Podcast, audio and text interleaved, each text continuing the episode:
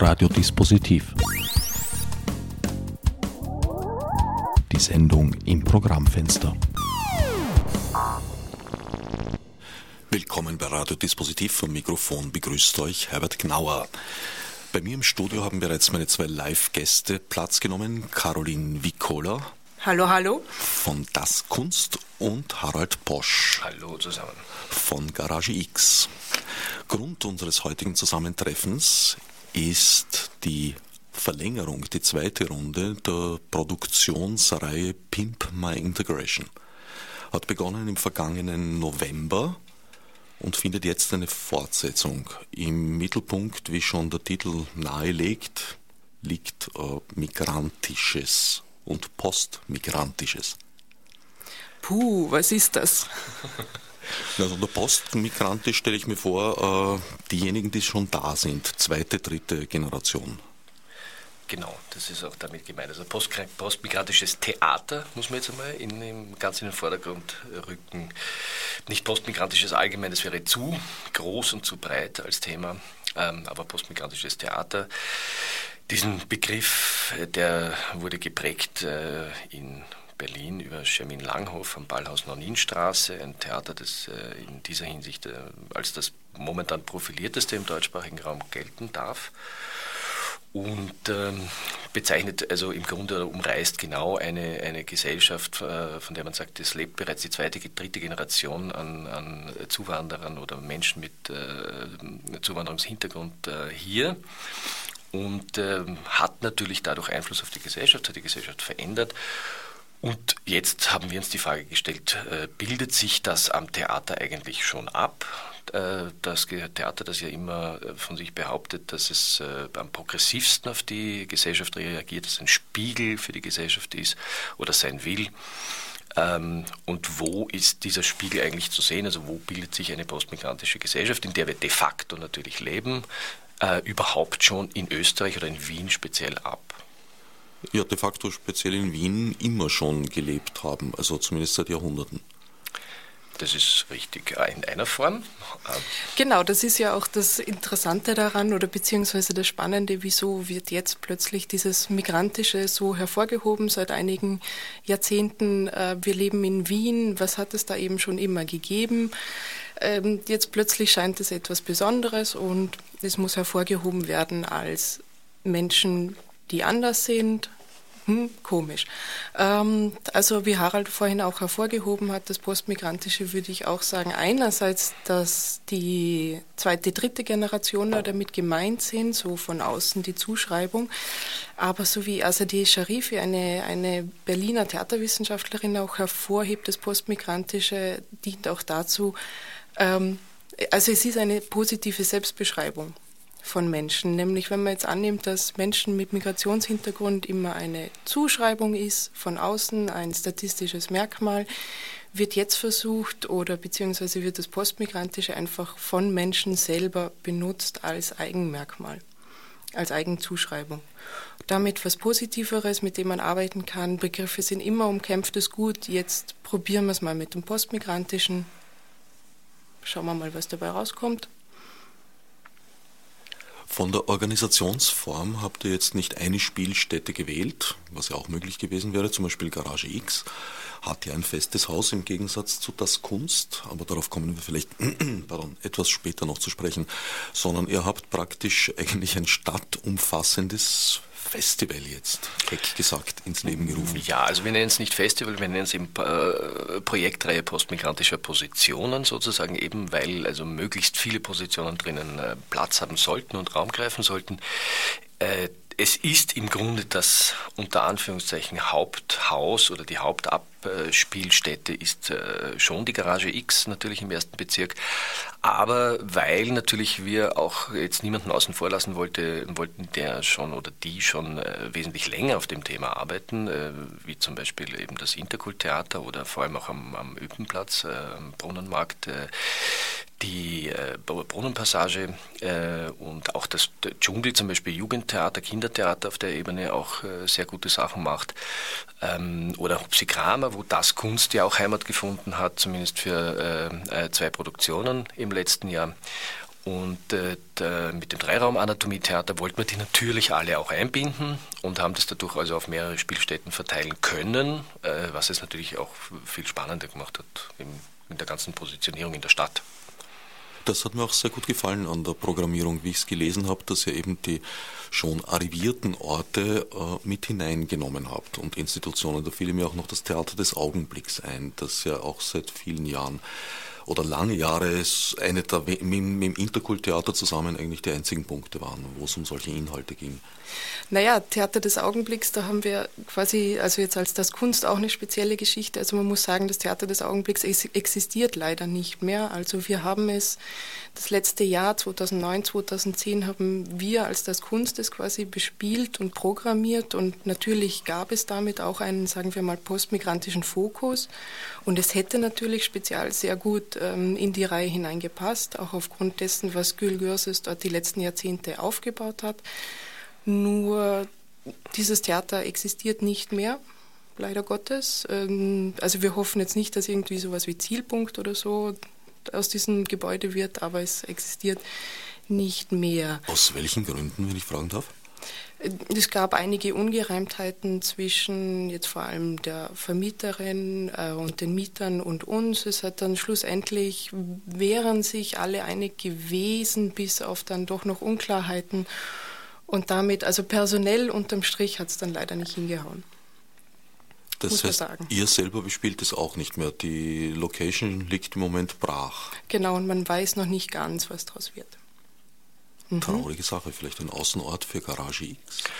Ähm, nein, wir sind nicht so, so expansions, also nicht, dass wir nicht größer werden wollen, als wir sind, weil wir sehr klein sind, das ist keine Frage. Aber, aber so Latifundien oberhalb der Erdoberfläche hat doch auch was. Sind, äh, hätte was, äh, jetzt geht es nicht um Latifundien, sondern dass man künstlerisch äh, besser arbeiten kann. Aber nein, es ist, verhält sich leider tatsächlich so mit dem Theater des Augenblicks, dass es äh, auch äh, physisch äh, nicht mehr existiert. Das heißt, der Raum ist ein wenig zerstört. Und man kann also dort derzeit nicht arbeiten. Da müssten jetzt, äh, da gibt es Gespräche in alle möglichen Richtungen, soweit ich informiert bin, aber ich bin auch nicht mehr ganz äh, up to date, was das angeht. Und äh, ob der Raum jetzt jemals wieder aktiviert werden kann oder nicht, äh, steht, glaube ich, ein bisschen in den Sternen. Schade drum, einer der schönsten Theaterräume dieser Stadt gewesen lange Zeit. Ja, und das Kunst hat da auch wirklich spannende Projekte gemacht. Dort sind wir auch auf die äh, Damen und Künstlerinnen also aufmerksam geworden. Asli Kiesler, die ja leider heute nicht hier sein kann, äh, die dort, also die Mitleiterin oder die beiden leiten das ja gemeinsam, ist und die Regisseurin sozusagen der, der meisten Produktionen. Und ähm, dort sind wir aufmerksam geworden schon, als äh, diese Projekte gemacht haben mit diesen netten Titeln wie Politik mich doch am Arsch und äh, Kultur mich doch am Arsch.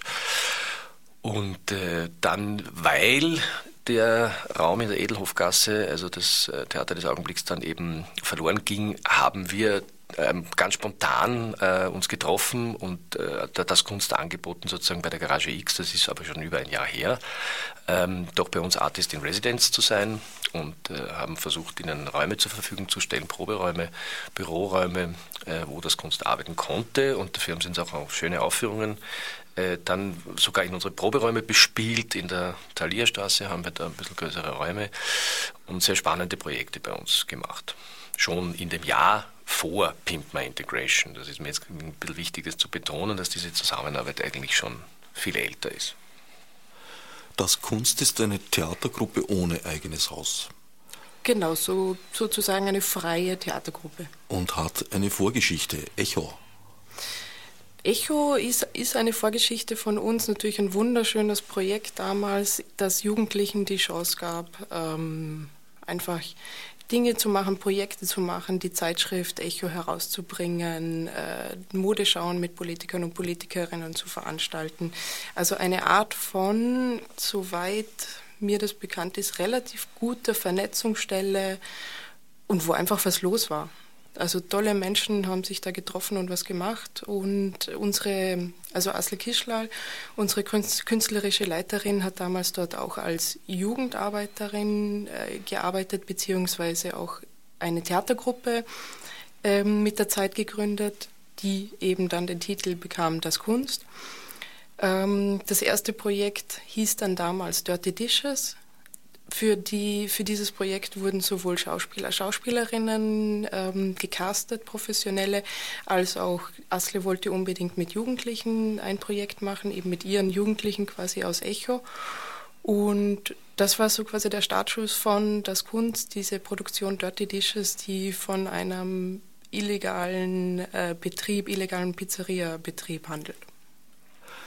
Und als das Kunst gibt es aber inzwischen auch schon ein paar Jahre Kontinuität. Das war damals 2005. Sprich, jetzt sind wir dann damit im sechsten Jahr. Ähm, wir hatten dann eben auch dazwischen mal das Theater des Augenblicks, sprich wir haben das, es probiert mit diesem Haus. Wir, wir probieren seit sechs Jahren eine, eine Kontinuität. Ja, es wird sicher noch viel länger dauern. Strebt ihr das an, ein eigenes Haus zu kriegen oder gefällt euch die Freiheit eh besser? Es kommt darauf an, was für ein Haus, was das Programm dieses Hauses wäre. Ähm, wir haben es jetzt einmal probiert. Es kommt natürlich auch auf die finanzielle Situation an. Also ich würde sagen, es ist spannend, sowohl als Theatergruppe als Freie zu arbeiten, weil man damit einfach auch eine Möglichkeit hat, sich sehr, sehr auf das Künstlerische zu konzentrieren, weil man sich eben auf die Projekte konzentriert. Ein Haus heißt natürlich dann gleichzeitig auch eine Verwaltungsarbeit mit. Da müssten wir uns einfach in die Verwaltungsarbeit auch mehr hineinstürzen. Also ich sage jetzt mal, beides wäre möglich. Ähm, beides eine schöne Arbeit. Ich meine, das ist ja auch so ein, ein, ein, Satz noch dazu, das ist sozusagen ein bisschen eine Ausgangssituation auch für Pinkma Integration gewesen. Die Diskussion, die nun in der Stadt geführt wird seit der rot-grünen Koalition, das steht ja auch im Koalitionspapier drinnen für jeden nachzulesen, dass man äh, darüber nachdenkt, einen sogenannten postmigrantischen Kunstraum oder Theaterraum in Wien zu installieren.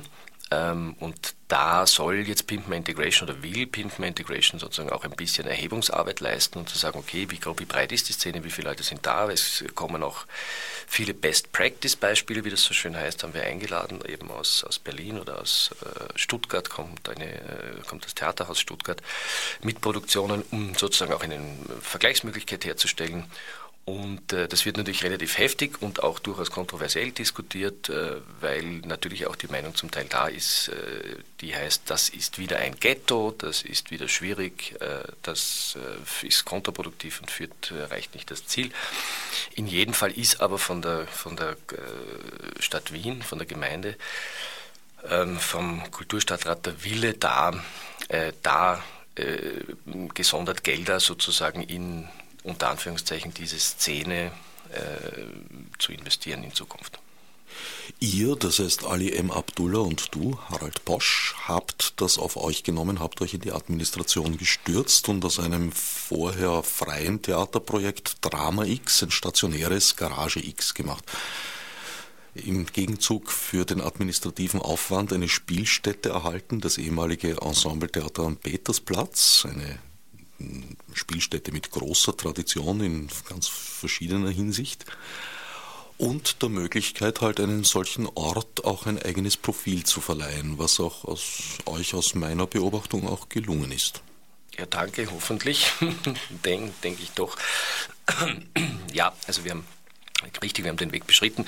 Wir wollten das aber auch äh, massiv und vehement unbedingt. Also wir waren als freies Projekt nicht so glücklich, weil Ali Abdullah und ich beide eigentlich aus der großen Struktur kommen, unter Anführungszeichen. Das heißt, wir haben an, an, an großen Stadt- und Staatstheatern als Regisseure gearbeitet, inszeniert und waren immer ein bisschen unglücklich äh, als freies und Anführungszeichen freies Projekt, sprich also ohne festen Ort, weil die Infrastruktur halt, äh, wir haben das immer nur einmal im Jahr gemacht und nicht kontinuierlich und das heißt, wir mussten immer wieder bei Null die Infrastruktur aufbauen. Das kostet auch mehr Geld eigentlich am Ende und mehr Arbeit und ähm, waren immer so prall gefüllt mit Ideen, dass wir gesagt haben, wir könnten natürlich äh, ganz locker ein ganzes Jahr oder mehrere Jahre am Programm äh, machen und auch äh, glauben, dass es vor allem auch in Wien an so einer Position fehlt, wie wir sie vertreten, nämlich also so urbanes, progressives, ähm, vor allem auch sehr inhaltlich gesellschaftspolitisch bezogenes äh, junges Theater zu machen und äh, da durchaus aber auch Klassiker in unsere Mangel zu nehmen, aber auch vor allem eben Stücke Stücke und Themen äh, selbst zu entwickeln, dokumentarisches Theater zu machen, aus, auch aus, aus Romanen, aus Filmen, aus Filmdokumentationen und so weiter.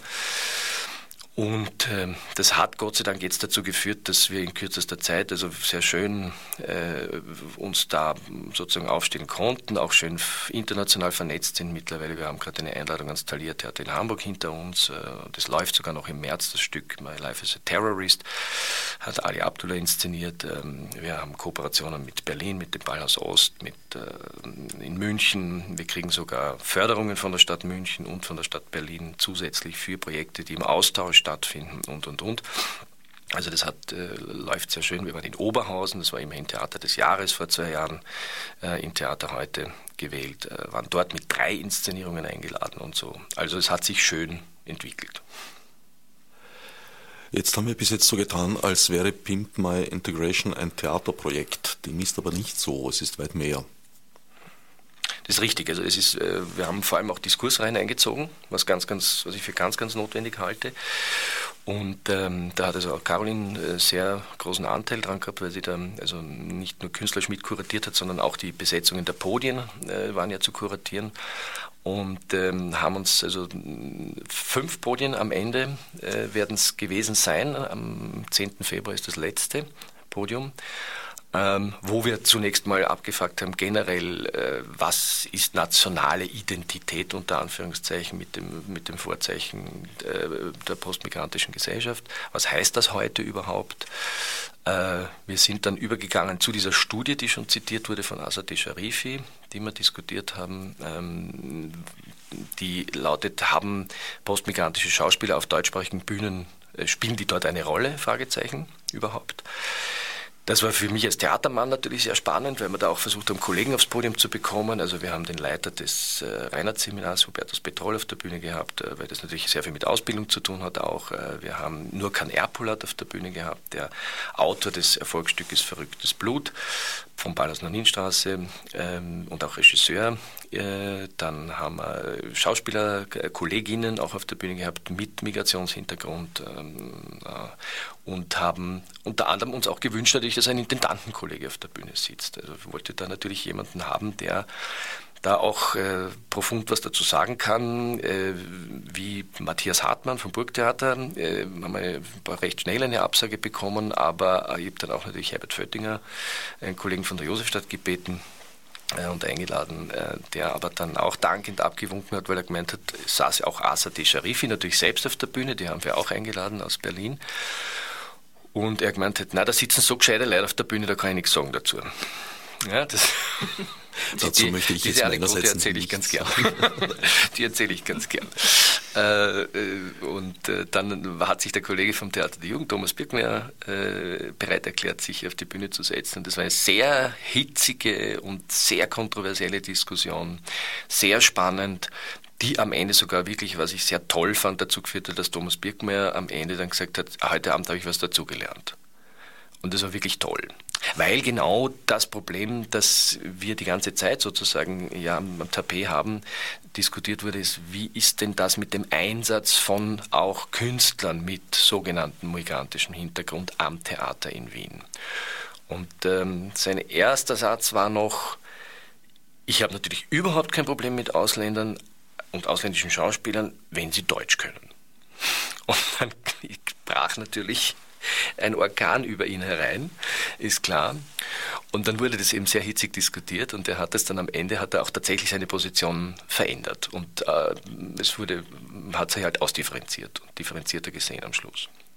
Theater der Jugend klingt ja sowieso nach einem potenziellen Partner für solche Projekte. Ihr wendet euch jetzt auch sehr stark an Jugendliche und habt auch sehr stark äh, aus jugendlichen Bereich, sage ich mal, kommende Inhalte. Was sich natürlich sehr anbietet, weil gerade wenn man sich die Verteilung äh, nach Herkunft unter jungen Menschen anschaut, dann natürlich, ähm, um Jugendliche ins Theater zu bekommen und sie vielleicht auch im Theater zu halten, also ihnen auch irgendwie ein tolles Programm zu bieten, würde sich anbieten, dass das Programm auch etwas mit Ihnen selber zu tun hat. Also das ist ja auch etwas, was, was wir uns wünschen, beziehungsweise was das ureigenste Programm von Das Kunst eigentlich ist, dass das Theater etwas mit Publikum zu tun haben möchte und nämlich auch mit verschiedenem Publikum, mit Publikum, das jetzt vielleicht noch nicht vom Burgtheater abgeholt wird oder vom Theater der Jugend oder erst bald vom Theater der Jugend abgeholt wird, sondern eben ein diverseres Publikum, äh, ein Publikum, aus dem wir auch selber stammen ähm, und dafür wollen wir auch immer wieder Theater machen für dieses diversere Publikum. Ich glaube, darin liegt zum Beispiel auch jetzt der Erfolg von Verrücktes Blut, das ja auch Stück des Jahres war im Theater heute und so. Und äh, weil das in, einer, in einem Klassenzimmer spielt und einfach eine gegenwärtige Situation abbildet und die auch in allen Schwierigkeiten und, und äh, Problemen durchdekliniert in einer sehr spannenden, auch einerseits unterhaltsamen und andererseits auch fast schockierenden Form irgendwie und äh, das sehr äh, toll aufbricht, das Thema in alle Richtungen, alle auch alle politischen Correctness-Schranken überschreitet einerseits, um es dann doch wieder auf einer sehr intelligenten Ebene abzufangen. Also ein tolles Stück einfach auch von den Autoren. Jens Hilje ist der zweite Autor. Und ähm, auch, die, äh, auch der Heimathafen Neukölln, den wir eingeladen haben zur Eröffnung mit dem Stück Arab Boy, äh, ist auch ein Theater in Berlin, in diesem sogenannten Problembezirk Neukölln, äh, arbeiten die dort vor Ort, äh, die auch Jugendliche ansprechen und auch für diese Jugendlichen Theater machen und auch deren Themen aufbereiten. Und selbstverständlich äh, Asli Kiesel sagt auch selber so gern, man kann heute auch nicht Frühlingserwachen machen, ohne Migranten zu besetzen in Wirklichkeit, weil das würde jenseits jeder Schulrealität äh, liegen. Beziehungsweise da würde einfach für mich Erklärungsbedarf bestehen. Also wie kann man ein Stück über Jugendliche machen und das sind quasi alles unter Anführungsstrichen Kartoffeln. Das sind so, wir haben so kleine interne Terminis entwickelt, die nicht politisch korrekt sind. Wir sagen auch manchmal einfach zu uns Bio-Österreichern gerne wir Weißbrote und das sind so Unterscheidungen. In dieser jetzt schon eineinhalbjährigen Zusammenarbeit mit das Kunst hat sich so ein bisschen eine interne, nicht korrekte Terminologie. So, so. Das, das ist ja auch das Schöne an der Kunst. Also ich sage mal, wir dürfen ja. Ich war gestern zufälligerweise im Gasthaus Pöschl und habe dort zu meinem Erstaunen auf der Karte als Dessert Othello im Hemd gefunden, unter Vermeidung des mittlerweile inkorrekt gewordenen Mohren. Mohren, ich verstehe, ne? das ist noch schlechter. Äh, jetzt sind wir wieder beim Theater gelandet, aber da haben wir noch ein paar Sachen jetzt ausgelassen. Es gibt auch Filmvorführungen und auch äh, musikalische Events, wenn ich mich nicht irre. Am 5. Februar machen wir eine, eine Filmschau mit Filmen von, von ähm, Arash und, und Aman und äh, Umuta. Sprich, ab 14 Uhr geht's los. Am Sonntag gerne vorbeischauen und sich einige Filme anschauen. Am dritten, zweiten davor gibt's die Diskussion, weil wir irgendwie doch beobachten, es scheint im Film vielleicht schon ein bisschen anders zu sein und ein bisschen mehr angekommen zu sein, dass die Wirklichkeit sich verändert hat, wieder mal. Ähm, was im Theater jetzt noch nicht so da ist, scheint für uns doch im sogar schon, also sagen wir mal, im Programmkino im österreichischen angekommen zu sein. Und das wollen wir einfach thematisieren, also quasi diese Vernetzungsarbeit in alle Richtungen. Was können wir vom Film lernen? Ähm, wie klappt es auch in der Literatur? Also wir haben auch Literaten ähm, eingeladen gehabt. Wir haben die Wiener Wortstätten eingehabt mit ihren Autoren und Autorinnen. Also genreübergreifend soll dieses Pimpma Integration sein was in welchem Genre schon da ist, was, kann, was können wir quasi im Theater davon lernen. Ähm, Genau, da gibt es ja zum Beispiel äh, ein gutes Beispiel, also auch so ein Best-Practice-Beispiel sogar aus Wien, ein kleines. Wir durften eine Kooperation machen, auch äh, äh, für diverses Schreiben unter Anführungszeichen auf Film bezogen, also auf das Entwickeln von Filmdrehbüchern sozusagen. Ähm, und das Projekt wurde auch bei uns auf der Bühne präsentiert und da wurden auch Leute eingeladen, wo also über mehrere Monate hinweg eine Ausschreibung stattfindet, wo man sich bewerben kann, wo Stoffe eingereicht werden können und da ist auch ein bisschen Förderung und ein bisschen Geld Geld da. Das läuft auch über den, äh, über den äh, Filmfonds, über den Wiener Filmfonds und über das ÖFI ein wenig. Ähm, und das sind so Projekte zum Beispiel, die auch beispielgebend könnt, sein könnten, äh, auch in der Dramatik zum Beispiel oder in der Bühnendramatik, äh, wobei die Wiener Wortstätten, mit denen wir da auch eine tolle Kooperation hatten, da sehr tolle Arbeit leisten auch. Und die haben also auch Autoren vorgestellt, bei uns ähm, machen das ja auch schon lang. Also das Beste, also nicht das Beste aus dem Osten war das Volkstheater, sondern aber sie haben also sozusagen lebt und schreibt in Wien so ein, ein Projekt gehabt, wo sie mit Autoren aus dem Osten, die in Wien auf Deutsch schreiben, äh, Stückentwicklungen gemacht haben. Und sehr gute. Die mit der DINEF zum Beispiel eine Entdeckung von den Wiener Wortstädten. Eine Institution fiel mir ein, die sowohl im migrantischen als auch im Jugendbereich tätig ist, das ist Back on Stage. Gab es da irgendwelche Kontakte? Da bin ich jetzt ehrlich gesagt überfragt. Äh, muss ich passen? Ich ehrlich gesagt auch. Mir sagt Back on Stage leider nichts mehr. Vielleicht, äh, keine Ahnung, ob die noch aktiv sind. Äh, meines Wissens ja. Ich habe mich Aha. jetzt allerdings vor der Sendung auch nicht direkt. Also wir haben natürlich nie den Anspruch erhoben, jetzt auf, auf äh, die komplette Wiener Szene äh, abbilden zu können. Das geht gar nicht in zwei Monaten. Es sind zweimal vier Wochen oder einmal vier, einmal fünf Wochen, äh, die die Projektreihe dauert. Äh, natürlich haben wir versucht, so weitgreifend äh, oder, oder beispielgebende äh, Künstler aus den anderen Bereichen, also aus den Nicht-Theaterbereichen auch mit reinzunehmen. Aber natürlich erhebt es keinen Anspruch auf Vollständigkeit, ist klar. Wir haben es schon eingangs gesagt, es steht die zweite Runde von Pimper Integration kurz bevor. Premiere ist kommende Woche. Diese Woche noch am Mittwoch, bereits die nächste und auch einer der größten, nämlich Verrücktes Blut, dieses eben schon so jetzt so oft zitierte Stück in der österreichischen Erstaufführung. Das heißt, es ist kein Gastspiel aus Berlin, sondern es wird neu inszeniert von Volker Schmidt.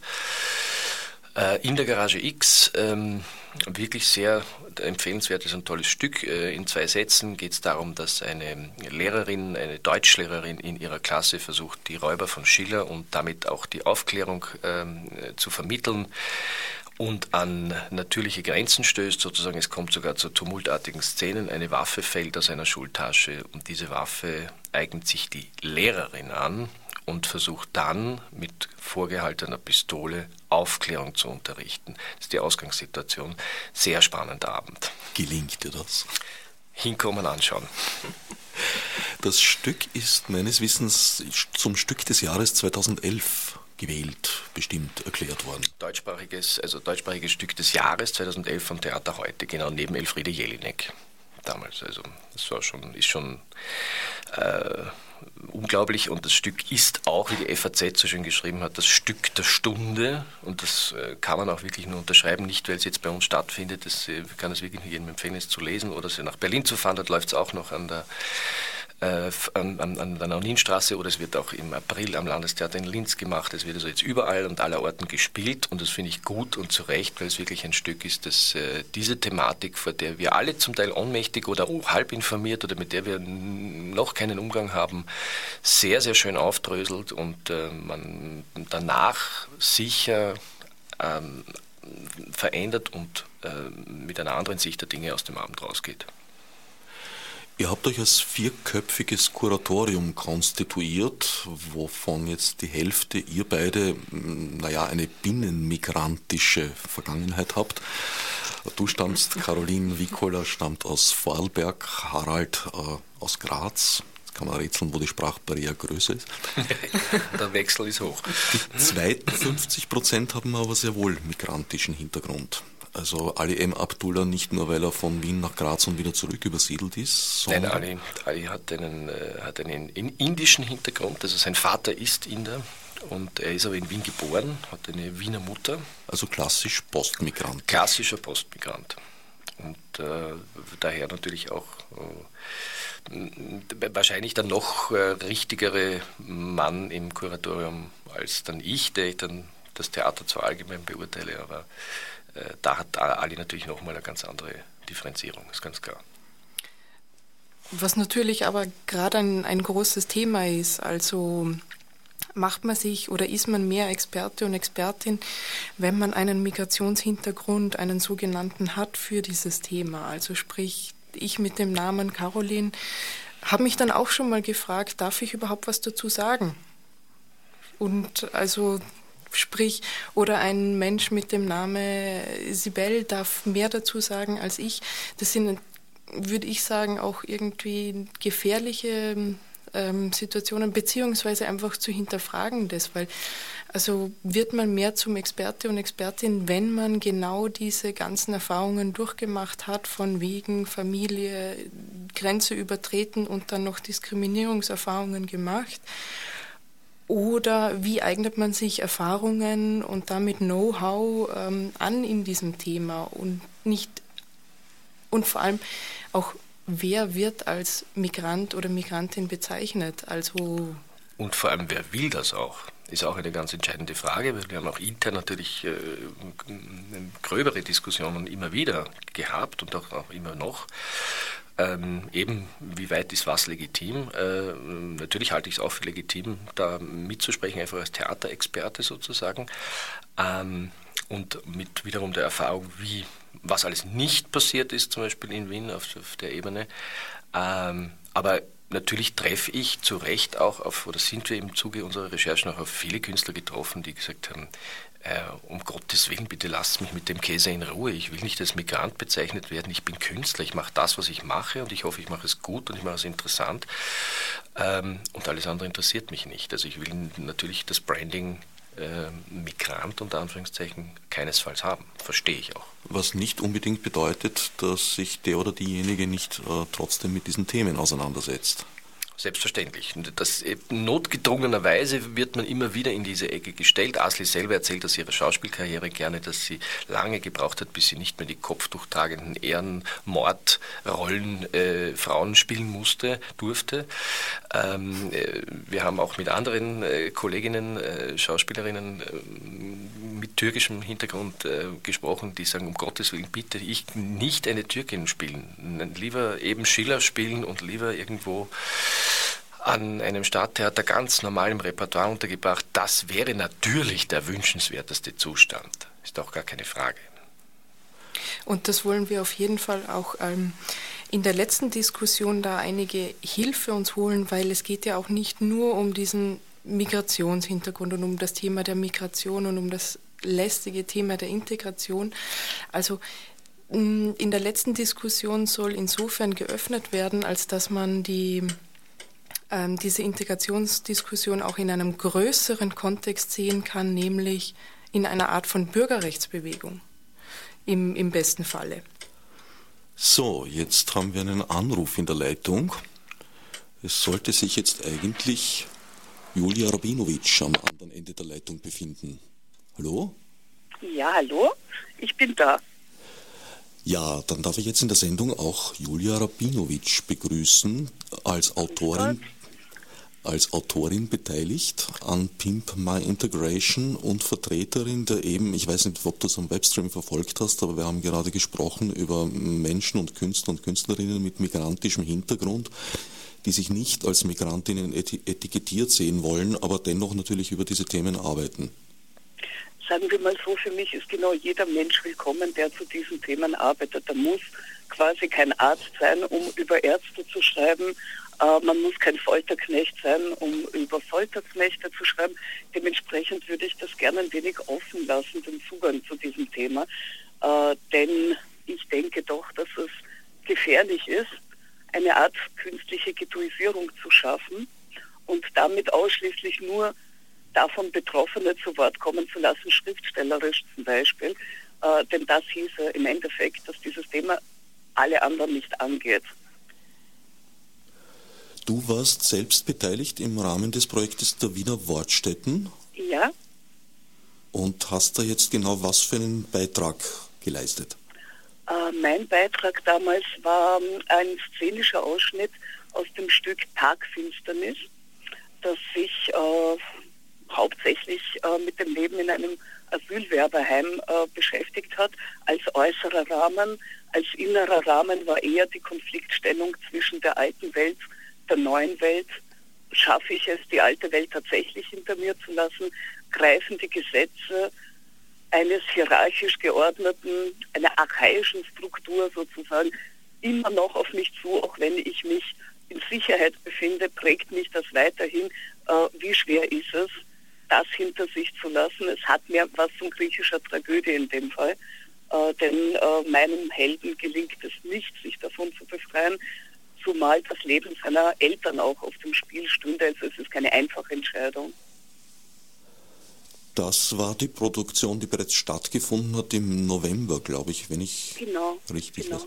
Aber es ist eine weitere auch noch in Planung mit dir. Das, Moment, ist, das ist was anderes, Julia. Hallo, das ist der Harald. Hallo, Julia. Hallo. Via Telefon und Studio. Äh, das ist eine Produktion mit dem äh, Julius Deutschbauer, die jetzt nicht Ach, mit ja, Pimpmer Integration zu tun hat. Ja, genau. genau. Äh, das ist erst im Mai und oder eine laufende, im Grunde ein, ein, ein, kleiner Wettbewerb, den wir ausgeschrieben haben, genau, wo wir das genau. unpolitischste Theaterstück Wien suchen, unter Anführungszeichen natürlich gesetzt. Und Julia sitzt in der Jury. Und, so, noch am, und noch am 26.01. sitzt sie bei uns in der Diskussion ähm, genau. Kunst als Lösung sozialer Probleme. Also sprich immer dieses von wegen, wenn Theater was mit, mit dem Thema Migration zu tun hat, dann wird es in die soziale Schiene, in die Sozialarbeit geschoben. Das werden wir am 26.01. unter anderem auch mit Julia diskutieren. Genau. genau. Du bist nicht nur äh, Autorin, sondern auch Malerin. Auch das, ja. Habe ich gesehen. Äh, mit welchen Themen beschäftigst du dich da? Ich muss dazu gestehen, dass ich sicher seit zwei Jahren nicht mehr bildnerisch gearbeitet habe. Das äh, würde ich mir gerne nächstes Jahr wieder leisten, äh, nachdem mein dritter Roman jetzt genau vor drei Tagen fertiggestellt wurde und ich mich jetzt ein wenig äh, vom Schriftstellerischen zurückziehen würde für eine Zeit lang. Ich habe, bevor ich es aufgab, für die zwei Jahre jetzt, habe ich äh, sehr äh, groß angelegte Spaltkopf-Serien gemacht. Der Spaltkopf war ja quasi als Bild, äh, bevor er noch als Roman veröffentlicht wurde, da. Ich habe erst mit der Zeit begriffen, dass der Roman definitiv auch einen Spaltkopf benötigt. Das waren äh, relativ große Druckgrafiken in recht satten roten Tönen, also Rot war mir sicher über eineinhalb Jahre lang oder zwei sogar ein Thema. Das sind die hört, Bilder, die ich ja, auf der Website gesehen habe. Das sind genau diese Spaltköpfe, die für mich auch was Kindliches haben und natürlich auch mit meiner eigenen Kindheit in Russland insofern zu tun haben, als dass diese äh, omnipräsenten Rottöne ja meine Kindheit auch sehr stark geprägt haben. Jetzt spüre ich förmlich, wie unsere Hörerinnen und Hörer ein Kribbeln in den Fingern haben und äh, deine Website aufsuchen wollen. ich muss sagen, ich bin sehr schleißig. Ich habe sie jetzt schon sehr, sehr lang nicht mehr abgedatet. Das heißt, alle meine neuen Lesetermine sind leider noch nicht um. Aber verrätst uns, verrätst uns trotzdem die URL. Äh, ja, also äh, Julia mit Y statt mit I. Punkt, Rabinovic mit W-I-C-H at äh, nablödsinn.com. At wäre die E-Mail-Adresse. Wer ja, jetzt genau. verwirrt ist und nicht schnell genug mitgeschrieben hat, oh, findet... ich bin so gut im Selbstvermarktung. Deswegen habe ich es auch äh, bei der Programmankündigung auf dem Website von Orange 94.0 unter o94.at hingeschrieben. Findet man alle URLs auch von Das Kunst und Garage X. Vielen Dank. Das täte ich ohne. Ja, dann danke ich dir für den Anruf in unserer Sendung und wünsche dir noch alles Gute. Du hast einen Roman in Bad Ischl fertiggestellt. Genau. Da, es endet mit einem Leichenfeld. Da hast du etwas gemeinsam mit Leo Perutz, allerdings bei dem war es der letzte. Ja, er liegt auch hier begraben und ich war noch nicht an seinem Grab, aber ich habe das vor. Na, ich hoffe, bei dir wird es nicht der letzte sein. Na, ich hoffe auch, um ehrlich zu sein. Ich bin in drei Tagen wieder da und dann geht es hoffentlich gut weiter. Ja, dann okay. Alles Gute Dankeschön. und noch schönen Aufenthalt in Ischl. Danke für den Anruf in der Sendung. Danke. Ciao. Ciao, Baba. Tschüss. So, etwas Neues in dem Format hatte ich in Radiodispositiv, glaube ich, noch nie so richtig äh, geplanten Call-In, sogar zur richtigen Zeit. Ja, toll, das ist ja auch technisch hervorragend, wie das funktioniert. Asli Kischlal, wir haben schon vorher kurz über sie gesprochen, ist das vierte Jury, Jurymitglied. Also ihr seid praktisch paritätisch besetzt. Zwei von Garage X und zwei von Das Kunst. Das war aber quasi nicht so geplant. Also das ist, man, das ist wirklich reiner Zufall. Das stimmt. Das hat sich da einfach dadurch ergeben, dass beide Formationen sozusagen von zwei Leuten geführt werden, äh, die, die äh, gleichberechtigt arbeiten und zufällig auch, dass es bei uns zwei Herren sind und dort zwei Damen. Also es, es wirkt wirklich so ein bisschen gemacht. Also zwei Mann, zwei Frau, ähm, zweimal Zuschreibung Migrationshintergrund, zweimal nicht. Also quasi politisch korrekter könnte es nicht sein. Wie lange habt ihr in dieser politisch korrekten Konstellation gearbeitet an der Vorbereitung? Es sind doch, ich weiß gar nicht, wie viele Vorstellungen und Produktionen. Nein, es sind am Ende äh, fast 26 Produktionen, äh, wenn man auch die Podiumsdiskussionen dazu zählt, äh, die aber sozusagen ja auch einer der wichtigsten ähm, äh, Veranstaltungen sind in dieser Reihe. Wir hatten gar nicht so viel Zeit, wie man glauben sollte oder wie es brauchen würde üblicherweise, um sowas zu machen, weil das alles sehr kurzfristig äh, auch erst von der ähm, Subventionsvergabe sozusagen zu Entscheidungen kommen konnte. Und äh, wir haben in Wirklichkeit erst den Startschuss Anfang September bekommen und haben bereits am 26. Oktober, am Nationalfeiertag, eröffnet mit einer Diskussion zur nationalen Identität eben und haben also das wirklich in sechs Wochen aus dem Boden gestampft. Also wir waren natürlich über den Sommer schon informiert darüber und haben natürlich über den Sommer durchgearbeitet und vorbereitet, dass im Falle der Startschuss kommt, wir dann auch voll loslegen können. Aber tatsächlich waren es dann am Ende sechs Wochen. Startschuss heißt Finanzierungszusage. Ganz genau.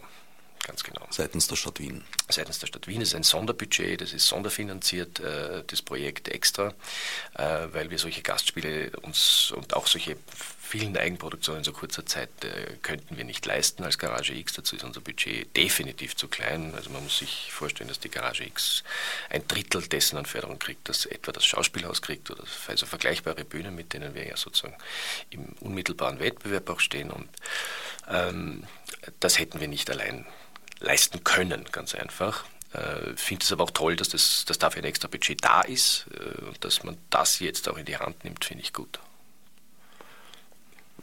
Fast liegt es eigentlich nahe, weil ja auch die Jugendthemen da eben sehr stark sind, dass man auch die, die, die Jugendabteilung anbohren könnte. Oder naja, in dem Moment, wo es Kultur ist und in dem Moment, wo es Theater ist, ist definitiv immer das Kulturamt auch zuständig dafür. Das ist im Grunde auch in Ordnung, weil äh, ich denke, gerade in der Jugendschiene und, Bildungsschiene und so, da ist so viel Arbeit auch zu tun und so viel Geld aufzubringen, um sozusagen da in die Bildungsarbeit in dieser Richtung äh, auch äh, was zu leisten, äh, dass ich das schon völlig okay finde, dass man diese Budgets auch auseinanderhält. Was erwartet uns denn jetzt eigentlich außer verrücktes Blut? Davon haben wir schon gesprochen im zweiten Teil. Im zweiten Teil, also äh, jetzt mal, wie gesagt, verrücktes Blut am 18. Äh, dann haben wir noch äh, Durmusch äh, mit Schmutz der Zeit. Ein, vielleicht sagst du was dazu? Ein Theaterprojekt, das er quasi in mehreren äh, Phasen schon mal äh, geplant hat und aufgeführt hat im Theater Akzent die letzten Jahre. Man könnte es auch in Verbindung bringen mit, ich würde mal sagen, der Vorläufer von Die Reise im, im Volkstheater ganz provokant. Also quasi äh, mehrere Menschen erzählen von ihren Geschichten, von ihren Reisegeschichten, ähm, was, wie sie nach Österreich gekommen sind, was sie erlebt hat und den Rahmen gibt eben Durmo Stogan. Ähm, Schmutz der Zeit findet am 25. Januar statt. Genau, und danach ist dann, kommt dann das Kunst, äh, worüber wir uns sehr freuen, nämlich zu uns ins Haus. Letzte, letzte Stück haben sie noch bei, im Dreiraum Anatomietheater gespielt. Mit äh, äh, Branka putzt sich nach oben. Genau, wie Branka sich nach oben Wie putzte. Branka, Entschuldigung, genau, ich wusste, ich habe was falsch im Kopf. Wie Branka sich nach oben putzte, heißt es ganz genau. Ähm, und eine Produktion, die sie im Dreiraum Anatomietheater gemacht hatten, letztes Jahr schon, und das wir jetzt nochmal in der Garage X zeigen Geschichte erzählst du vielleicht. Genau, wir probieren mal die Garage und, und quasi die. In der Branca sehen wir die, die Magister Mo, Magistra Moser, ähm, die quasi wissenschaftlich sehr fortschrittlich denkt, die, die, die das Hybride ähm, verinnerlicht hat zumindest theoretisch, sagen wir mal, und die dann konfrontiert mit der Außenwelt, mit der Wirklichkeit, mit ihrer neu angestellten Putzfrau Branca in Klischees und in Vorurteile tapst, tapst, tapst. Ähm, ja. Im, Im, Gutmenschentum nämlich, im sogenannten. Ne? Im sogenannten Gutmenschentum und sich da absolut verirrt. Wir, wir sehen ihren Irrweg ab 1. Februar in, in der Garage X. Ganz genau. Äh, dann haben wir ein Gastspiel aus Stuttgart, äh, vom Theaterhaus Stuttgart. Werner Schretzmeier ist dort der Leiter und hat das auch inszeniert, der was sehr Schönes macht, weil er nämlich ganz einfach ein ganz gewöhnliches Stück äh, die zwölf Geschworenen, also ein Film eigentlich ursprünglich natürlich in der, in der Grundausgangssituation, mit zwölf Schauspielern mit Migrationshintergrund besetzt hat und das einfach ein bisschen umgeschrieben hat und die zwölf Geschworenen spielt einfach und einen sehr schönen, vor allem guten Theaterabend hinstellt. Und da freuen wir uns sehr drüber, weil der jetzt kaum zum Thema, klar, die zwölf Geschworenen haben natürlich auch im Original einen Puerto Ricaner als, als zu Verurteilenden zu beurteilen. Also es schwingt natürlich das äh, grundsätzlich so ein bisschen äh, das Thema Vorurteil, Rassismus und so mit hinein, keine Frage. Aber er macht mal grundsätzlich äh, was ganz Radikales und äh, die machen das im Übrigen schon sehr, sehr lang in Deutschland, der Werner Schretzmeier, muss man sagen. Die machen das seit 30 Jahren schon, ähm, dass sie immer, dass, sie, dass es völlig normal ist, dass äh, Schauspieler mit migrantischem Hintergrund immer im Ensemble waren und er hat das auch immer, glaube ich, wie internationales Ensemble genannt, dass er da Genau, hatte. das Internationale. Also das kommt äh, noch vor Branker, nämlich am äh, 27. und 28. Äh, Jänner noch. Und nach der Branker äh, kommt dann sozusagen der ganz große, das ganz große Gastspiel, äh, das Ballhaus Naninstraße, das viel zitierte selbst, ist dann endlich und das erste Mal in Wien, muss man auch an der Stelle sagen. Und zwar eben nicht mit ihrer berühmten Produktion Verrücktes Blut, weil wir die eben selber inszenieren, sondern mit dem, der ganz, ganz spannenden Produktion Schnee nach dem Roman von Orhan Pamuk, äh, dem großen Istanbuler Autor. Das Ballhaus ist ein Berliner Off-Theater, das äh, es eben, wie gesagt, wie du schon vorher gesagt hast, äh, bis ins Theater heute geschafft hat. Ja, mehr als das. Also die Leiterin äh, Langhoff wird ja ab 2014 Co-Intendantin der Wiener Festwochen sein, ähm, was auch ein sehr äh, begrüßenswerter Schritt ist.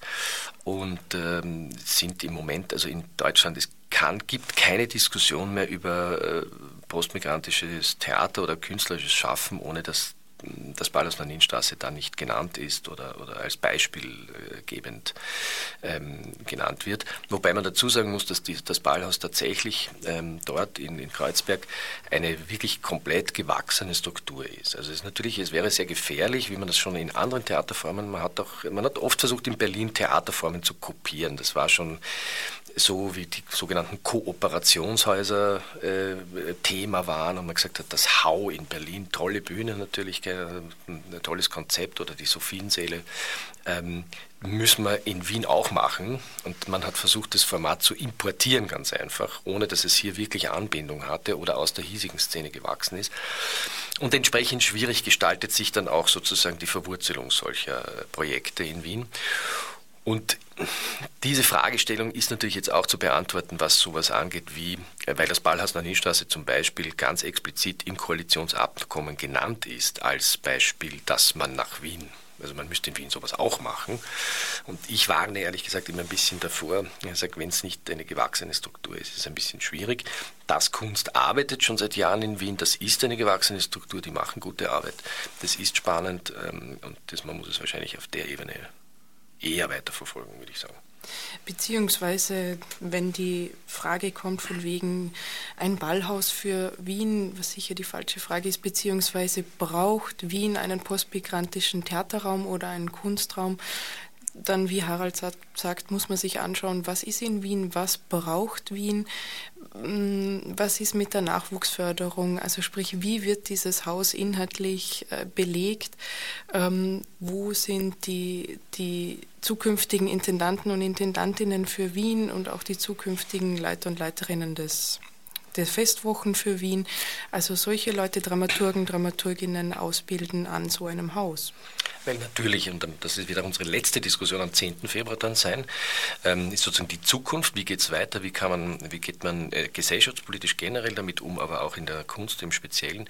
Und natürlich ist ein ganz wichtiger Gedanke dabei, dass man sagt, das kann, äh, die Revolution von unten wird es da schwer geben es muss natürlich ein Modus gefunden werden, wie gesagt, wie bricht man Institutionen auf, wie bringt man in die Leitungspositionen, sei es jetzt an den Theatern, in anderen Kunsträumen, aber auch in allen anderen gesellschaftlichen äh, Institutionen, wie bringt man dort Menschen mit Migrationserfahrung hinein um sozusagen in, von leitender Position aus dann alle Anliegen, Probleme äh, äh, und Begehrlichkeiten berücksichtigen zu können. Und das ist eigentlich so der Hauptzielpunkt. Du hast eben gesagt, die letzte Vorstellung 10. Februar, aber einige Produktionen werden ja übernommen, habe ich gesehen, in den Spielplan von Garage X. Nein, es ist vor allem verrücktes Blut das weiterlaufen wird. Äh, das war, Verrücktes Blut war ohnehin von der Garage X geplant, auch ohne dass es dieses, diese Projektreihe gegeben hätte, weil wir glauben, dass wir uns schon auch in den letzten Jahren auf dem, mit, dem, mit dem Thema immer wieder auseinandergesetzt haben. Das hat jetzt nicht eines, eines Sonderprojektes der Stadt Wien bedurft, damit wir uns damit das erste Mal beschäftigen natürlich. Wir haben auch, wir dürfen auch sagen, in unserem Ensemble, das wir in der Form nicht haben, also wir können die Schauspieler nicht durchgehend äh, anstellen und beschäftigen, aber die wir immer wieder beschäftigen, haben wir natürlich äh, immer wieder äh, Schauspieler besetzt mit Migrationshintergrund. Und zwar nicht den Ägypter als Ägypter und die Türkin als Türkin, sondern eine äh, serbische Kollegin hat gespielt, Tod eines Handlungsreisenden, Auspunkt. Selbstverständlich, wenn sie eine gute Schauspielerin ist oder ein guter Schauspieler ist, spielen sie mit, gar keine Frage. Wie wurde das seitens des Publikums aufgenommen bisher? Das Festival meinst du, also die, die, die, die Projektreihe? Projektreihe, die Projektreihe. anfangs. Äh, äh, ersta also großartig, großartig dürfen wir sagen. Also es hat mich vor allem gefreut, dass die Podiumsdiskussionen auch großartig besucht waren. Nicht nur die Theatervorstellungen, die ohnehin sehr, äh, die sind immer nur zweimal in der Stadt oder wir spielen sie alle nur zwei, dreimal. Das geht immer sehr gut beim Publikum, äh, weil die wollen das dann alle sehen in diesen zwei, drei Tagen, ist klar. Aber besonders erfreulich ist, dass diese Podien auch sehr gut besucht sind, äh, weil da offenbar wirklich Diskussionsbedarf besteht. Das habe ich jetzt natürlich verschlafen, Sie selber zu fragen. Du hast in einem E-Mail, hast du, glaube ich, geschrieben, dass gerade die Julia Rabinovic sehr starkes Echo auf ihre Arbeit bekommen hat. Das ist ein starkes, mm, naja, die Julia, Julia Rabinovic ist die Julia Rabinovic, die, die kann es halt quasi und die bekommt auf jeden Fall ähm, Echo auf ihre Arbeiten. Ähm, na, schön ist auf jeden Fall bei den Publikumsdiskussionen, dass danach die Leute quasi nicht weggehen. Also es besteht ein unglaublicher Redebedarf. So, wenn die Mikros quasi geschlossen sind, bleiben die Leute noch länger im Theater, diskutieren noch eine Stunde, zwei Stunden länger über das Thema, wer ist wir? Und wie können wir die die Identitätszuschreibungen über, genau, erweitern. Über alles, über die ganze Begrifflichkeit, über Quote ja oder nein oder wie ändert, also die, über tausende Aspekte, die das Thema natürlich hat. Und da ist also wirklich, äh, wirklich sehr viel Bedarf da. Das ist ja praktisch der Grundkonflikt des Ganzen, diese Einteilung in das Wir und Sie. Ganz genau.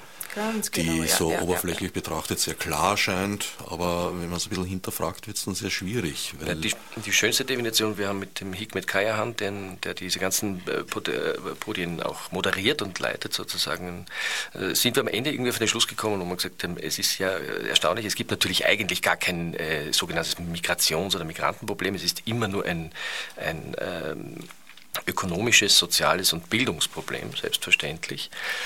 Und äh, ganz spannend ist, wenn man die Problemstellung von sogenannten Migranten, äh, die sie in der Gesellschaft haben, übereinander legt mit denen von äh, Rechtswählern und FB-Wählern, dann sind sich die sehr, sehr ähnlich, wenn nicht sogar deckungsgleich. Das heißt, so aus der eine bildungsferne Schicht, aus der gesellschaftlichen Mitte rausgedrängt, vom Arbeitsmarkt äh, oder der Zugang zum Arbeitsmarkt äh, schwierig und so. Es sind sehr, sehr viel deckungsgleiche Problemstellungen da, also einfach einen sozialen Rand gedrückte Gruppen beide.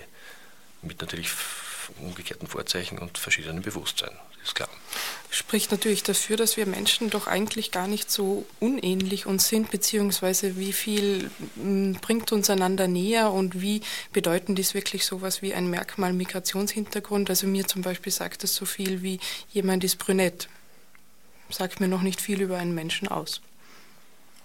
Nein, ich würde also so von genetischen Dispositionen überhaupt absehen, weil äh, also wenn deine DNA, ich glaube, um 3% anders wäre, wärst du ungefähr ein Regenwurm.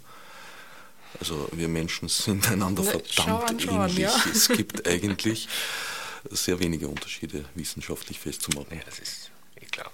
Aber auch kulturell. Natürlich sind kulturelle Unterschiede da. Und was halt begriffen werden muss, ist, dass das eine Bereicherung ist, ganz einfach. Punkt. Also ich kann nicht sagen, das ist meine Kultur, die lernst du jetzt und wenn du sie kannst, dann bist du integriert. Das ist Unsinn. Ich kann nur sagen, wir tauschen aus. Was bringst du mit? Was kann ich von dir lernen? Was habe ich von dir? Was kannst du hier lernen? Was will ich natürlich auch, dass du von meiner Kultur begreifst? Durchaus. Also im Sinne der Aufklärung bin ich da ganz dafür. Aber es muss, es darf keine Einbahn sein. Es muss ein Austausch sein. Dann haben wir alle mehr davon. Und das ist eine postmigrantische Gesellschaft im positiven Sinn dann. In einer gewissen Weise ist es ja auch eigentlich eine Rückkehr zu einer Situation, zu einer Multikulturalität, die es gerade hier in dieser Stadt schon gab. Nicht, dass die verschiedenen Gruppen einander damals grün gewesen wären, da gab es durchaus auch Vorurteile, Anfeindungen etc. Aber man sollte nicht vergessen, dass vor noch nicht mal 100 Jahren ein gutes Drittel dieser Stadtbevölkerung überhaupt nicht deutschsprachig war. Die haben alle Sprachen der Monarchie gesprochen, aber nicht Deutsch. Wobei man muss den Mythos auch mal aufbrechen, glaube ich, dass das so toll war in Wien hier ein Tscheche zu sein oder ein Ungar zu sein äh, vor 120 Jahren. Ich äh, bezweifle das. Nein, das war es wahrscheinlich nicht, aber da gab es ein Zwischenfeld von deutschsprachigen, also die Generation meiner Großeltern, zum Beispiel mein Großvater, seine beiden Schwestern haben beide Tschechisch gesprochen und Deutsch. Natürlich, das wäre das Ziel aufs innigste zu wünschen, selbstverständlich. Natürlich, also wenn hier die eigenen Leute mal Türkischkurse besuchen würden, äh, fände ich das sehr produktiv. Natürlich hat er sich mit dem Deutschen oder Eingedeutschten, man weiß es nicht recht, Familiennamen Zuber leichter getan, als er sich damals mit, no mit Novak getan hätte, vermutlich. Ja. Wahrscheinlich. Und ich ist ja, meine, meine kleine geheime Wunschvorstellung ist ja immer, ich würde mich ja endlich mal auf dieser unteren Ebene zu beginnen sozusagen, ich würde mich ja wahnsinnig freuen, wenn es mal sozusagen ein, ein türkischer Polizist einem FP-Wähler den Führerschein wegnimmt, weil der betrunken Auto fährt oder so. Das ist so ein, sind so kleine äh, Bösartigkeiten, die ich mir manchmal so wünsche. Wenn das normal, nein, das müsste Normalität werden einfach. Wenn ich nicht so eine Abneigung gegen Sonderzeichen hätte, würde ich es glatt vorschlagen, dass du Posch künftig ohne SCH und dafür mit Hardcheck schreibst. Genau. Wir sind fast am Ende der Sendezeit schon angelangt. Es bleibt uns noch eine halbe Minute. Genug, meine Gäste nochmal vorzustellen. Caroline Vicola von Das Kunst und Harald Posch von Garage X waren zu Gast. Die Produktionsreihe, über die wir gesprochen haben, heißt Pimp My Integration, beginnt am 18.01. am Mittwoch mit Verrücktes Blut. Ja, dann danke ich für euren Besuch und wünsche euch eine mindestens so erfolgreiche zweite Hälfte, wie schon die erste Hälfte war. Orange 94.0, das Freiradio in Wien.